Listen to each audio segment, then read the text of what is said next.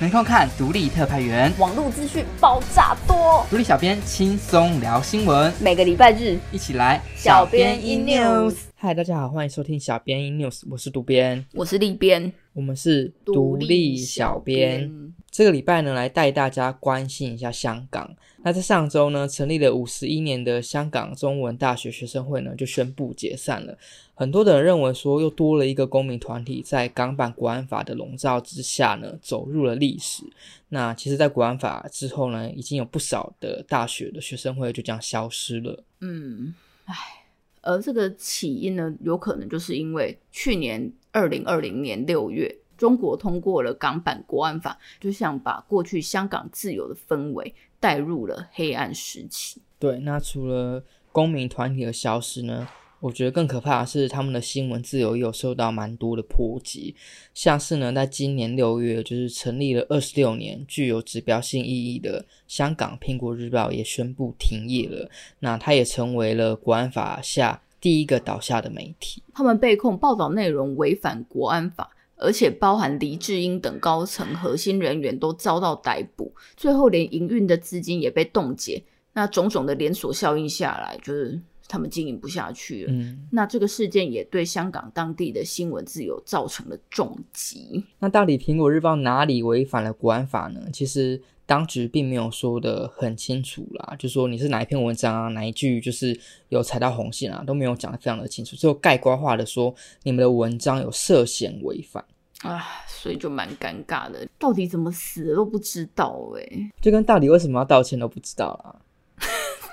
对不对？是一样的意思。黑啊，黑啊。嗯，但国安处他们是有说明说，在苹果日报里有数十篇呼吁外国制裁香港以及中华人民共和国的文章，但是香港的媒体人对于这样的说法是不太能接受的，因为他们觉得国际间有时候就是国与国之间的互相制裁是本来就存在的事实，所以报道出来应该是没有问题的啊，怎么可以因为这样子就说他们是在串联国外的势力，就很怪啊，真的很怪耶。嗯，总之这件事情让香港的媒体圈就陷入了风暴，很多网络媒体啊。陆续下架一些旧的影片和文章，甚至还有媒体选择撤出香港，怕同样的事情发生在自己的身上。那也有人说，那你们香港的媒体就到国外去设立总部啊，你们还是可以继续经营之类的。可是其实新闻它是一个非常在地的行业，如果你不在当地，你不在现场的话，就很难有深入的报道。当然，这样就很难顾及新闻的品质啦。现在要在香港当一名好的记者，真的是需要很大的勇气。对，如果你只是在国外经营，然后当地的可能记者人力也不足的话，感觉好像也报道不出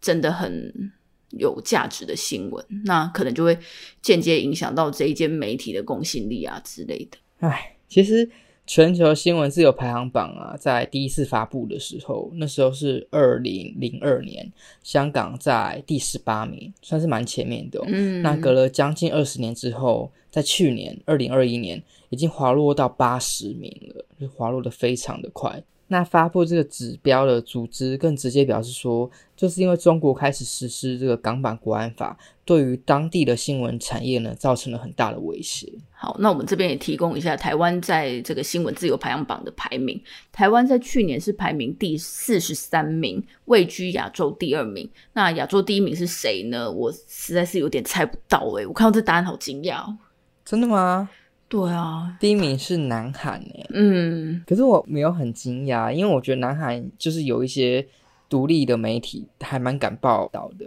哦，就是像那时候四月号啊，有的没的，哦、他们是敢站出来去发声，就是颠覆政府的一些说法。可不就是因为大媒体太在政府这一边，才有才凸显出小的很厉害，这样吗？这样讲好像也是，可是我觉得他这个新闻自由排行榜并并不是只有看大媒体，而是整个媒体氛围，就是你要允许有这些不同的声音存在。嗯，像是他们也很敢做一些偏劳工方面的的一些报道，因为他们常常在罢工，就是，然后敢跟财团对立。嗯，其实我觉得还蛮厉害的，这点我是。肯定的，肯定肯定，但是台湾也不错啊，在亚洲第二。对啊，对啊。可是我那时候就是在直播的时候，就跟网友讨论到这件事情，就是我觉得能够拥有新闻自由和言论自由，真的是非常值得珍惜和守护的。但是就有网友也有提出一个看法，就是但是也不能滥用这个新闻自由和言论自由。当然，对，没错，就是你不能用这两个东西，所以你就造谣啊，或者是散布假资讯。嗯。希望大家就是不只是媒体啦，一般乐听众，大家也都有责任一起来守护这个台湾目前有的媒体环境。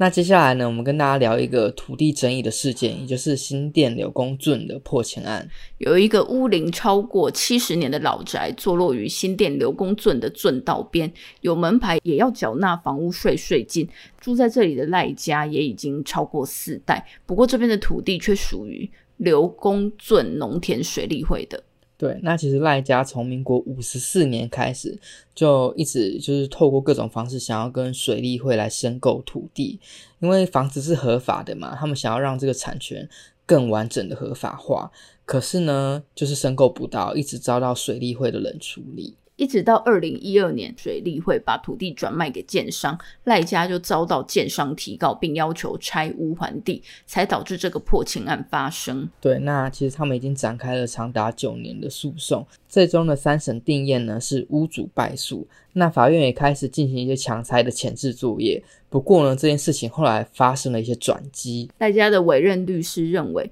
农田水利会在被占用土地的处理上有程序的问题，应该要先依法收回，才能做后面的执行。那世居在这里的赖家四代符合土地被占用的事实，可能成为当初土地让渡的瑕疵，所以他就向监察院送交报告，希望可以借此调查。对，那就在今年的七月份呢，这个调查报告就出炉啦。那内容就直指说，其实水利会当年的这个转让，就转让给建商，的确是有一些些违实的，所以才会造成占用人，也就是赖家，还有所有权人，也就是建商的纠纷。同时呢，报告还揭露了水利会用这样的方式来处理被占用的土地，已经行之有年了。那也就表示说，过去可能还有很多类似的破迁事件发生过，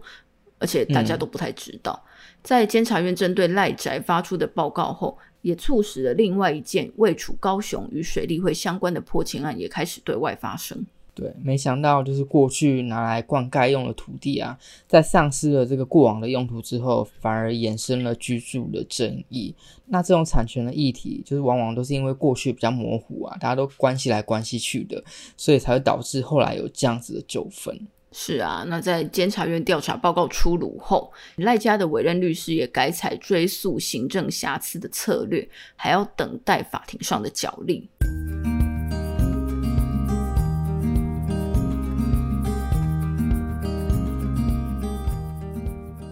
那独立特派员这周的最后一个单元呢，就带大家到挪威去看看他们长者的社区关怀中心。在社区设立关怀据点，让更多资源投入，是许多国家的典型策略。让长者们走出家门活动的同时，也能找到一份陪伴与归属。对，其实，在台湾现在越来越多这样子的关怀据点出现，其实很多社区都有。然后，因为我之前其实有去算是采访过跟看过，就是。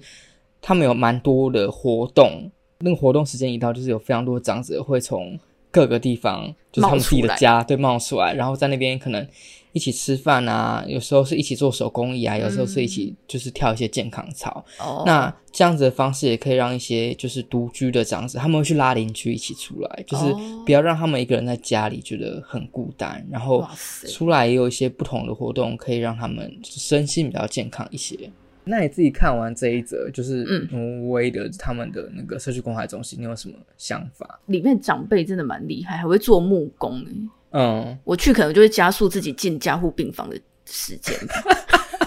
你说就是更累是不是？就是切到手还是什么之类。而且我觉得他们的这个社区关怀据点怎么那么多元啊？就是对啊，对啊，有很多不同的，就是不是走不是走共餐啊，还有很多不同的。类似课程啊，像是瑜伽课啊，然后还有健身房，嗯、然后还还可以做木工，觉得哇，怎么那么多东西可以玩，就感觉还蛮有趣的。对，就是即便你已经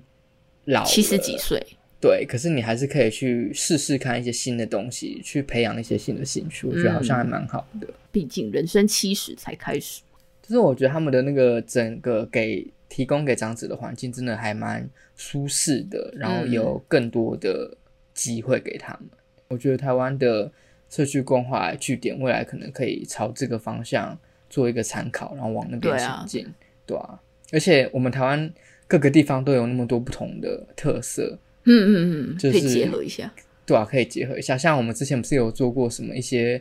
社区跟社区拍照，对对对对，或者是什么咖啡啊阿嬷咖啡馆这种的，我就觉得好像还蛮好的，就是触鼻触笔，感觉长照这件事情还有更多的方向可以努力。那本周节目就到这边告一个段落啦。如果对本周聊的议题的影音有兴趣的话，可以到独立特派员的 YouTube 去看完整版。也别忘了帮我们按赞、订阅、分享。我是渡边，我是立边，独立小编与您下周再见。